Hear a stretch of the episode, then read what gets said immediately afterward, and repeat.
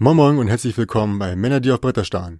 Ihr hört das Tagebuch der Gier, Abenteuer auf dem siebten Kontinent. Hierbei handelt es sich um eine inhaltliche Wiedergabe meiner Abende mit dem Spiel des Seventh Continent in Form einer Geschichte. Es hat natürlich zur Folge, dass einiges gespoilert wird, seid also gewarnt, wenn ihr euch dieses Tagebuch anhört. Und nun viel Spaß mit der Episode.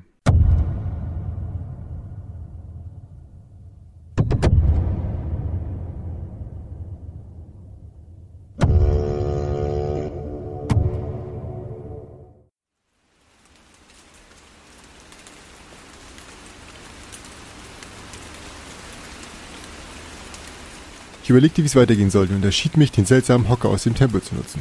Mangels bessere Ideen oder Hinweise auf den Verbleib des zweiten Edelsteins. Nach einer guten Mahlzeit stellte ich den Hocker auf den Boden und setzte mich mit pochendem Herzen drauf. Ich spürte eine seltsame Vibration und musste mit mir kämpfen, nicht sofort wieder aufzuspringen.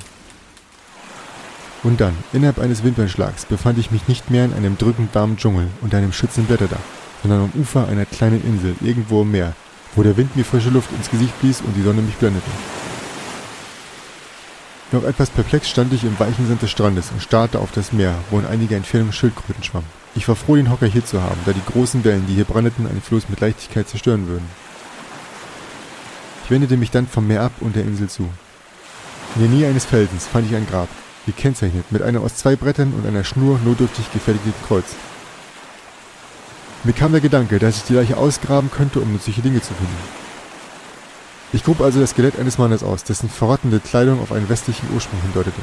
In der Tasche seiner Jacke fand ich ein kleines Notizbuch, dessen Inhalt jedoch zum größten Teil unleserlich geworden war. Beim Durchblättern fand ich außerdem noch ein weiteres Pergament mit einem Teil der Geschichte dieses Kontinents. Damit befinden sich nun schon drei Zeichnungen dieser Art in meinem Besitz. Ich verstaute meinen Fund, begrub die Überreste erneut und machte mich auf, den Rest der Insel zu erkunden.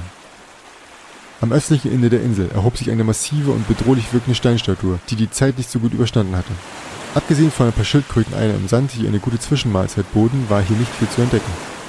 Also setzte ich mich erneut auf den Hocker und fand mich zu meiner Verblüffung an dem Strand wieder, wo ich mit dem U-Boot gelandet war. Ich ließ keine Zeit verstreichen und setzte mich gleich wieder hin. Eine Sekunde später stand ich in einer riesigen Höhle, in der ein flüssiger Lavastrom einen starken Rauch erzeugte, die weit über meinen Kopf hinaufstieg. Die Hitze hier war beinahe unerträglich, dennoch zwang ich mich weiterzumachen, in der Hoffnung, etwas Hilfreiches zu finden. Ich sah mich um, konnte aber abgesehen von dem Lavastrom nichts Interessantes entdecken. Der einzige Ausweg neben dem Hocker war eine steile Klippe, die es zu erklimmen galt und deren Oberfläche unglaublich heiß war. Meine Neugier gewann die Oberhand und so kletterte ich kurz darauf die Felswand empor. Oben angekommen war ich schweißnass und an meinen Handflächen befanden sich einige Brandblasen. Während ich meine Verletzung versorgte, schaute ich mich etwas um und stellte fest, dass ich in der Nähe des Idols war. Um mich von den Strapazen etwas zu erholen, machte ich mir ein Feuer, aß etwas und spielte ein wenig auf einer Flöte, die ich mir geschnitzt hatte. Danach wollte ich in der Feldstadt vorbeischauen, um zu überprüfen, ob der Hocker sich noch dort befand. Auf dem Weg dahin kam ich an einer seltsamen Steinplatte mit einem Kreiselmuster vorbei, die mich quasi anzog. Ich hatte das Gefühl, ich müsste die Bohne, welche ich in der Kammer am Ende des Labyrinths gefunden hatte, dort in der Mitte des Kreises einpflanzen, was ich auch tat. Nachdem das erledigt war, ging ich in die Feldstadt und musste feststellen, dass sich dort kein Hocker mehr befand. Es musste also derselbe sein. Da es hier nichts mehr zu tun gab, setzte ich mich abermals auf den Hocker und wurde an einen Ort gebracht, der trostlos und frei von Anzeichen jeglichen Lebens war. Der Boden war steinig und ohne Gras, die Bäume nur noch verdorrte Überreste und überall waren Tümpel mit einer grünen, dampfenden Flüssigkeit. Als ich mich umdrehte, um den Hocker einzupacken, war er verschwunden. Ich fragte mich, ob ich wohl mein Ziel erreicht hatte. Ich ging zunächst nach Süden und entdeckte unterhalb eines Felsübergangs eine Stelle, an der augenscheinlich einmal umgegraben wurde. Ich wollte wissen, was es war und hob ein Loch aus. Zum Vorschein kam eine eisenbeschlagene Eichentruhe, in der sich eine hölzerne Flöte befand. Ich hielt mich danach südlich, bis ich schließlich am Rande einer Felsklippe stand, noch höher als die in der Nähe des Tempels. Also begnügte ich mich damit, einen Blick hinuntergeworfen zu haben und ging dann entlang der Klippe nach Osten, wo sich schon bald das Gebiet zu einer Landzunge verengte. Zwar wurden die giftgrünen Tümpel immer weniger, bis sie irgendwann ganz weg waren, aber der Boden blieb karg. Interessanterweise fand ich kurz darauf das Skelett eines riesigen Fisches, das auf dieser Landzunge und weit entfernt vom Wasser lag. Ich sah mir das natürlich genauer an. Das Skelett war groß genug, um es als Unterschlupf zu nutzen. Von nahem fiel mir dann auf, dass die Knochen merkwürdige Stellen hatten, an denen es so aussah, als wären sie geschmolzen.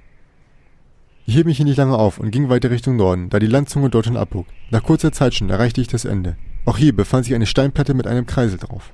Ansonsten zogen hier nur einige Möwen ihre Kreise.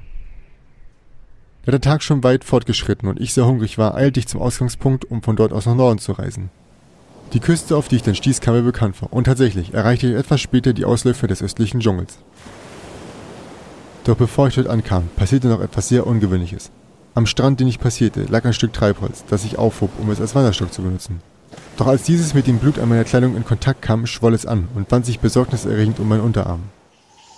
Die Zeit drängte, also ging ich weiter. Und da ich mich hier schon sehr gut auskannte, gelangte ich schnell zur Wasserquelle, um mich dort zu versorgen. Völlig erschöpft und ausgelaugt, erlegte ich nur noch das Nötigste und schlief dann alsbald ein.